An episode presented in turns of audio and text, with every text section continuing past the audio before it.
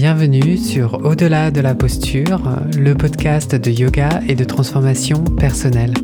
Je suis Jean Itier, enseignant de yoga et coach de vie et je vous propose toutes les deux semaines des outils concrets pour approfondir votre connaissance de votre monde intérieur et ainsi gagner en confiance, surmonter vos peurs et vivre la vie qui vous ressemble vraiment. Aujourd'hui, je souhaite euh, vous poser une question. La méditation, c'est quoi?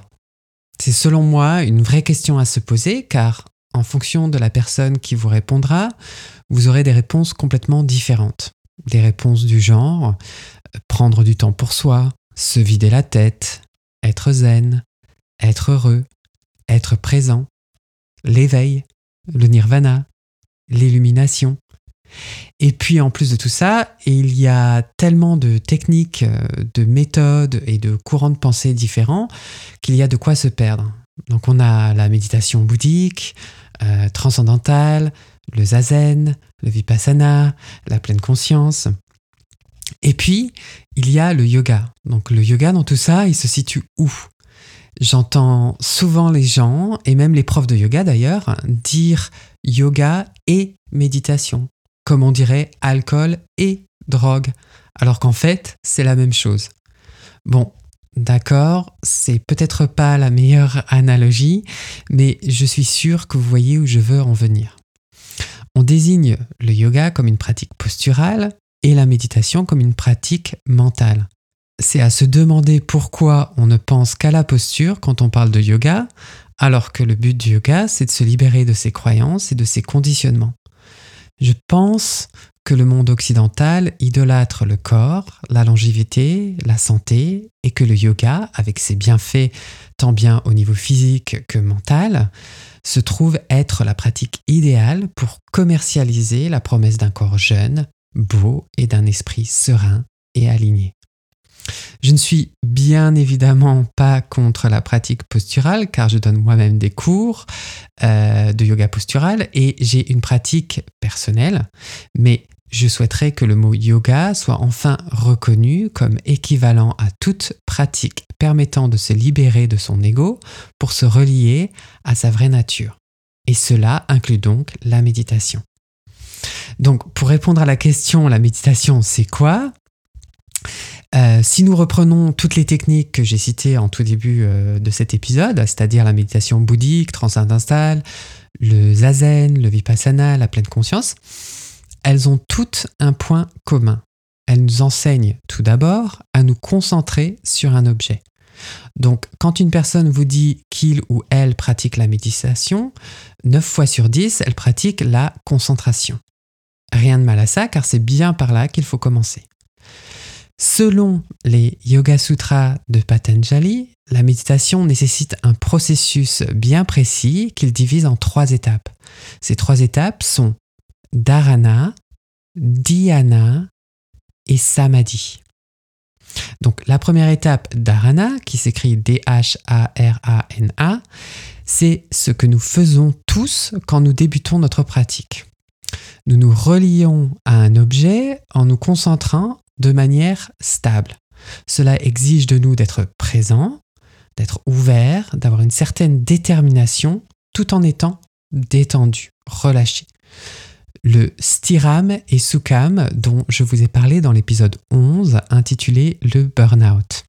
Donc lorsque nous pratiquons euh, le yoga et donc la méditation, nous nous efforçons de trouver un équilibre entre ces deux aspects.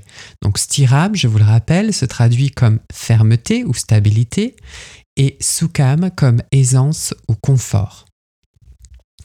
Le problème, c'est que notre mental a une certaine capacité à se concentrer, mais aussi à se laisser distraire. Combien de fois vous êtes-vous retrouvé en la présence d'un ou une amie et vous leur avez demandé de répéter ce qu'il ou elle a dit? Ou alors de lire et relire la même phrase d'un livre qui pourtant vous intéresse parce que vous n'avez pas à vous concentrer. Le mental se disperse et on finit par se laisser submerger par toutes les choses que nous avons à faire, que nous n'avons pas faites ou nos inquiétudes. Nous nous perdons dans nos pensées et nous oublions que nous ne sommes pas ce que nous pensons, nous ne sommes pas nos pensées. Et pourtant, nous croyons fermement à l'histoire que notre ego nous raconte à tel point que nous sommes confus et que nous pensons que notre réalité est la réalité. Alors qu'en fait, il y a à l'intérieur de chacun et chacune d'entre nous un témoin qui est capable d'observer notre mental. Réfléchissons un peu ensemble. Si un sujet peut observer un objet, le sujet ne peut donc pas être l'objet. Puisque vous êtes vous-même le sujet, vous ne pouvez donc pas être ce que vous observez. Vous n'êtes donc pas votre corps, vous n'êtes pas vos émotions et encore moins vos pensées. Vous n'êtes pas non plus votre personnalité ou qui vous pensez être, car votre personnalité n'est qu'une accumulation de pensées que vous avez au sujet de vous-même. Donc laissez-moi répéter ça. Vous n'êtes pas non plus votre personnalité ou qui vous pensez être, car votre personnalité n'est qu'une accumulation de pensées que vous avez au sujet de vous-même, et comme vous n'êtes pas vos pensées, vous n'êtes donc pas votre personnalité. Donc, la méditation, ça commence par se concentrer sur un objet, et selon la philosophie du Samkhya, c'est dans le but de reconnaître ce qu'on n'est pas et accéder à notre vraie nature, donc à ce qu'on est. Si vous arrivez à maintenir votre concentration ou ce lien, donc ce dharana, donc ce lien entre vous et l'objet, et que vous le faites pendant assez longtemps, vous rentrez dans la deuxième étape du processus qui s'appelle dhyana. Donc dhyana, ça s'écrit D-H-Y-A-N-A. Dhyana, c'est ce qu'on considère comme de la méditation.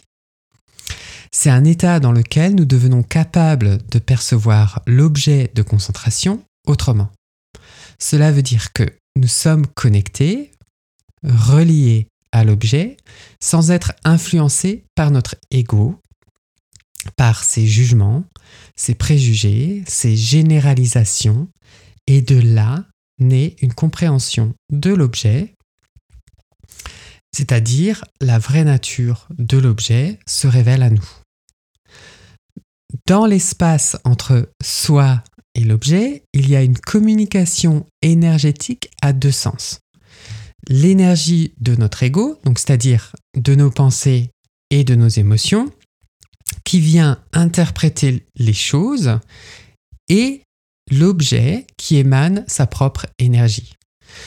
Quand vous êtes en dhyana, donc quand vous êtes en méditation, le voile de l'ignorance dont je vous parle dans l'épisode du même nom se lève et nous sommes enfin capables de percevoir sans jugement.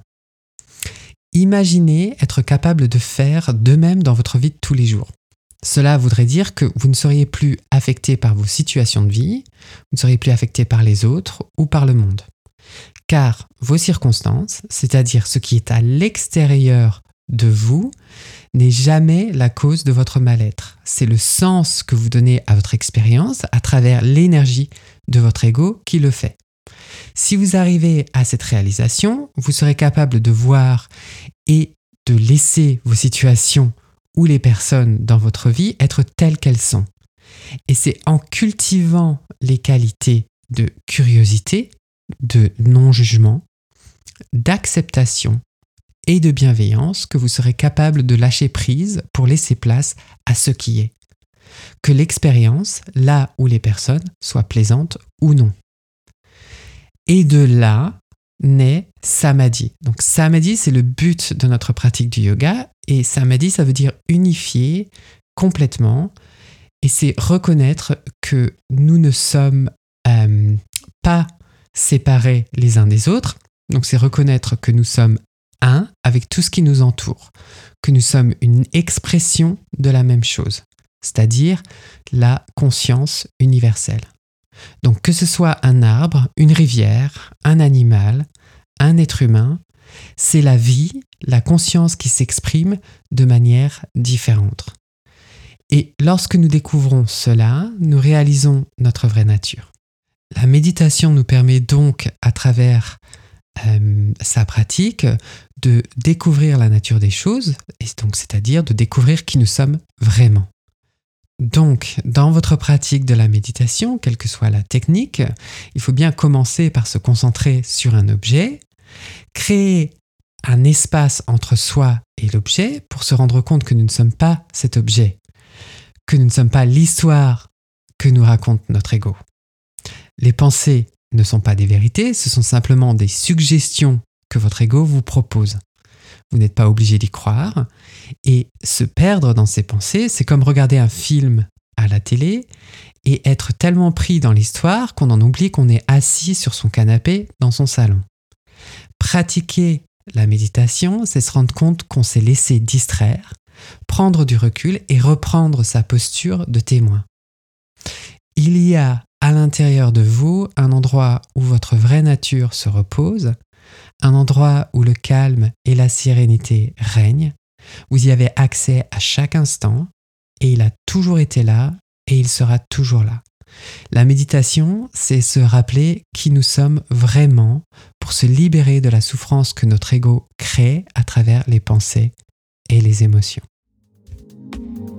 Si vous aimez ce podcast, je pense que vous allez aimer mon programme de coaching où je vous donne les clés pour vous libérer du poids des émotions négatives telles que l'anxiété et le doute afin de vivre la vie qui vous ressemble vraiment. Vous retrouverez toutes les informations sur mon site yogatherapie.fr. Pour ne manquer aucun épisode, abonnez-vous à la plateforme de votre choix, n'hésitez pas à laisser un avis et à le partager. Inscrivez-vous sur yogatherapie.fr pour recevoir par email des méditations et des pratiques guidées gratuitement. Yoga c'est en un mot et au pluriel.